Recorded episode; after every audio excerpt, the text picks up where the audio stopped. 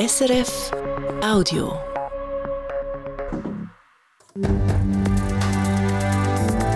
SRF 1, jetzt mit dem Regionaljournal. Regionaljournal Zürich-Schaffhausen. Zu schnell unterwegs. Fast 20.000 Autofahrerinnen und Autofahrer sind letztes Jahr vom Radar beim Eingang vom Gubristunnel geblitzt worden. Zurück an der Spitze. Der Zürcher Nils Hintermann steht wieder ganz oben auf dem Abfahrtspodest nach einer langen Durststrecke.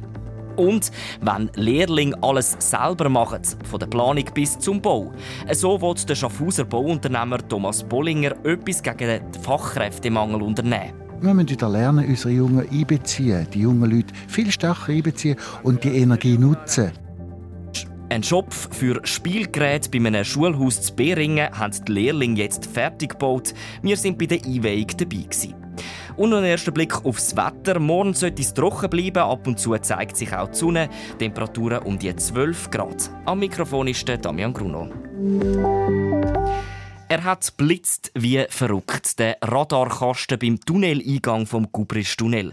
Der Blitzer auf der A1 Richtung Bern ist in der neuen dritten Gubriströhre bei Regensdorf installiert worden. Letztes Jahr hat er fast 20.000 Mal blitzt, weil die Autos zu schnell unterwegs sind. Das heisst von der Kantonspolizei Zürich auf Anfrage vom Zürich Unterländer. Und von diesen 20.000 Autos sind 170 sogar viel zu schnell gefahren. Also Minimum 35 Stundenkilometer schneller als eigentlich erlaubt. Sie hat die Kantonspolizei der Staatsanwaltschaft übergeben. Letzte Woche hat das Stadthalteramt vom Bezirk Stielsdorf schon gemeldet, dass sie 2023 etwa fünfmal mehr Leute büßt haben im Vergleich zum Jahr voran. Grund, wieso dort offenbar mehr Leute blitzt werden, ist offenbar das neue Tempolimit. Seit der Eröffnung der neuen Gubriströhre dürfen wir nur noch 80 fahren statt 100. Das darum, weil es dort immer noch eine Baustelle hat. Die Schaffhauser Polizei sucht vier Jugendliche. Sie werden seit gestern Morgen früh vermisst. Die zwei Mädchen und die zwei Buben sind zwischen 13 und 15 und sie sind gestern Morgen nicht in der Schule auftaucht. Seitdem fehlt von ihnen jede Spur. Die Polizei geht davon aus, dass die vier zusammen unterwegs sind und sich an einem unbekannten Ort verstecken. Die Schaffhauser Polizei hat Bilder der Jugendlichen auf der Webseite aufgeschaltet shpol.ch. Gestern am späten Abend hat es beim Flughafen Zürich einen schweren Verkehrsunfall gegeben. Eine 55-jährige Autofahrerin ist bei der Ausfahrt von einer Tankstelle mit einem Linienbus zusammengestoßen. Wegen dem heftigen Aufprall ist eine 90-jährige Frau im Bus schwer verletzt worden. Sie ist von der Ambulanz ins Spital gefahren worden. Auch die Autofahrerin und ihre Beifahrerin sind zur Kontrolle ins Spital gebracht worden, wie die Kantonspolizei Zürich schreibt. Wieso es zum Unfall gekommen ist, wird jetzt abgeklärt. Er ist zurück ganz oben auf dem Podest. Der Zürcher Nils Hintermann hat heute die Abfahrt im norwegischen Kvitfjell gewonnen, vor dem Österreicher Vincent Kriechmeier und dem Kanadier Cameron Alexander. Schon vor zwei Jahren hat Nils Hintermann das Kvitfjell seinen ersten Weltcup-Sieg gefeiert. Dann ist aber eine lange Durststrecke gekommen. Dank grosser Unterstützung aus seinem Umfeld und der Hilfe von einem Hypnotiseur hat er sich jetzt aber zurückkämpft, hat er nach dem Rennen im SRF-Interview gesagt. Ab und zu wird es einfach nicht ganz so, wie man das sich wünscht. Und das habe ich irgendwo durch einmal müssen akzeptieren Und ähm, von dem her danke vielmals an alle, die trotzdem den Glauben nicht ganz an mich verloren haben. Mit dem Franjo von Almen auf Rang 5, Marco Odermatt auf dem 7. und dem Joshua Mittler auf dem 9. Platz sind drei weitere Schweizer in den Top 10 gelandet. Nicht jammern, sondern etwas gegen den Fachkräftemangel unternehmen. Das hat sich der Schaffhauser Bauunternehmer Thomas Bollinger vorgenommen. Er hat eine Idee lanciert, die wir schon im letzten Dezember vorgestellt haben. Eine Idee, die sogar mit einem Berufsbildungspreis ausgezeichnet worden ist. Lehrlinge aus diversen Berufen sollen zusammen kleinere Bauprojekte selber umsetzen, von der Planung bis zum Bau. Unterdessen ist das zweite Projekt fertig, ein Schopf für Spielgeräte bei einem Schulhaus zu Beringen. Ein Schopf mit Wasser, Steckdosen und Solarpanels auf dem Dach, wo der Strom für die E-Bikes im Velounterstand nebendran liefert. Gestern ist der Schopf eingeweiht worden. Der Roger Steinemann war dabei. Die Schülerinnen und Schüler vom Schulhaus Zimmerberg dürfen das Band durchschneiden und den Schopf das erste Mal aufmachen. All ihre Spielgeräte, aber auch die Strassenabsperrungen für die grosse Pause werden dort drin sauber und trocken aufbewahrt. Blenden wir kurz zurück. Vor zwei Monaten haben die Lehrlinge den Aushub für den neuen Geräteschopf gemacht, das Fundament gemauert und die Stahlkonstruktion montiert. Drei junge Bauarbeiter und eine Bauarbeiterin sind bei unserem Besuch im Einsatz. Gewesen. Nee, die 65, ah, 65 von dort? Ja, ja. Also wir müssen eigentlich mal den Punkt noch einzeichnen, Jungs. Das wisst ihr schon jetzt. Müssten wir jetzt da 60 und von dort jetzt 65 mal den Punkt haben. Also setzen wir mal da an und messen so die Diagonale. Wie so häufig auf einer Baustelle hat es ein Problem zum Lösen gegeben. Chefin Elena war unzufrieden.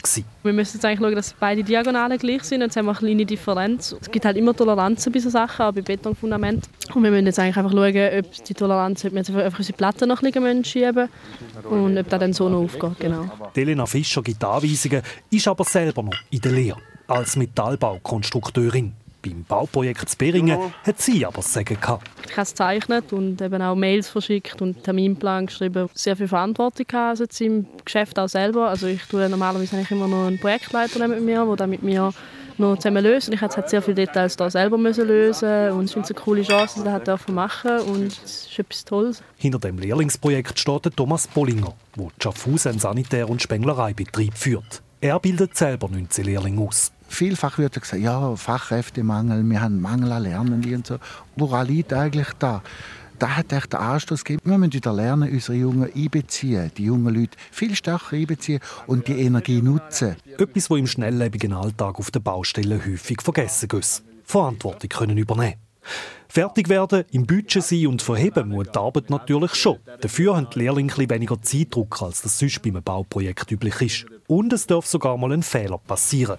Aus denen lernt man schließlich. Fehler beheben müssen die Jugendlichen aber selber, sagt Thomas Bollinger. Die jungen Leute arbeiten miteinander zusammen. Sie diskutieren nicht bloß über den Lehrmeister, sondern sie tun untereinander, wenn sie jetzt auf dieser Baustelle schauen, die reden miteinander, hey, so und so machen wir das. Und es ist genau das, was ich will. Dass der Bauprojekt bei einem Schulhaus ist, gehört zum Konzept. Schülerinnen und Schüler sollen können miterleben, wie andere Jugendliche zu stolzen Berufsleuten werden. Da, so die Hoffnung von Thomas Bollinger, motiviert vielleicht die ein oder der andere auch zu einer Handwerkslehre. Fragen wir darum noch bei den Schülerinnen und Schülern. Behalten die von der Arbeit, die die Lehrlinge hier geleistet haben? Ich hätte jetzt erwartet, dass es so gut rauskommt. Aber ich finde es schon erstaunlich. Und ähm, ja, ich finde halt auch, dass es super aussieht. Ich bin auch recht erstaunt, dass sie das so anbauen können. Also ich finde es auch cool, um so mit Schrauben und so zu bauen. Ich mache eher so gerne etwas mit Motoren oder Landwirtschaft. So bauen geht so. Schrauben ist ja nicht so mein Ding. Nein. Ja, eigentlich schon. Ich finde es sehr beeindruckend, was sie da geleistet haben. Und ja, ich könnte mir eigentlich noch einen sehr guten Beruf vorstellen, Bauer. Ähm, ich habe verschiedene, entweder Bauarbeiter oder Polizist oder Fußballer. Falls es dann doch ein Handwerksberuf wird, wer weiß, vielleicht hat das Lehrlingsprojekt gleich ein etwas dazu beigetragen. Wenn die Lehrlinge den Ton angeben, das war ein Beitrag von Roger Steinemann. Alle machen Skiferien. Aber das Regionaljournal nicht. Bei uns hören Sie in diesen Ferien neben den täglichen News viele interessante Interviews. Gespräche über Höhepunkte. Es läuft mir eiskalter Rücken durch, ich habe Hühnerhaut. Ich meine, ich habe jetzt schon fast wieder Tränen in den Augen.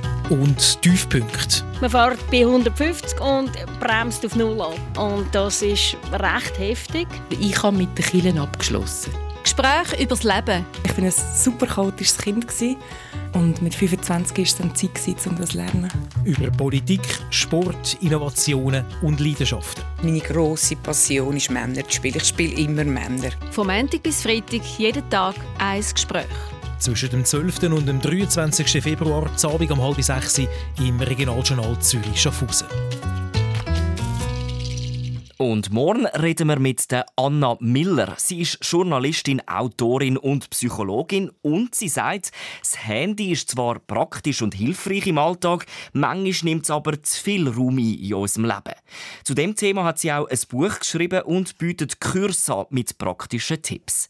Zum Beispiel, was man machen kann, wenn man merkt, dass man zu viel Zeit am Bildschirm verbringt. Also ich nehme jetzt ganz etwas Banales, was aber wirklich wichtig ist, einen analogen Wecker kaufen. Ich glaube, dass man die erste und die letzte Stunde vom Tag zumindest in Ruhe einfach mit sich oder mit der Umgebung kann starten, wo wirklich real um einen herum ist, kann schon mal sehr viel Ruhe ins Leben bringen und einen guten Start ermöglichen. Mehr Tipps und wieso das Thema Sie so beschäftigt, erzählt Anna Miller morgen Abend im Regionaljournal am halb sechs.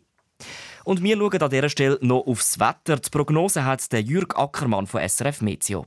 In dieser Nacht und auch noch am Vormittag dominieren weiterhin viele Wolken und es könnte vor allem in der Nacht noch mal ein paar Tropfen geben. Dann lockern sich die Wolken morgen mehr und mehr auf und es wird freundlicher und teils sonnig. Schon bald werden aber die Wolken morgen Nachmittag immer dichter. Die Wolken bringen dann in der Nacht auf den Montag Regengüsse und es frisst einen mäßigen Wind auf.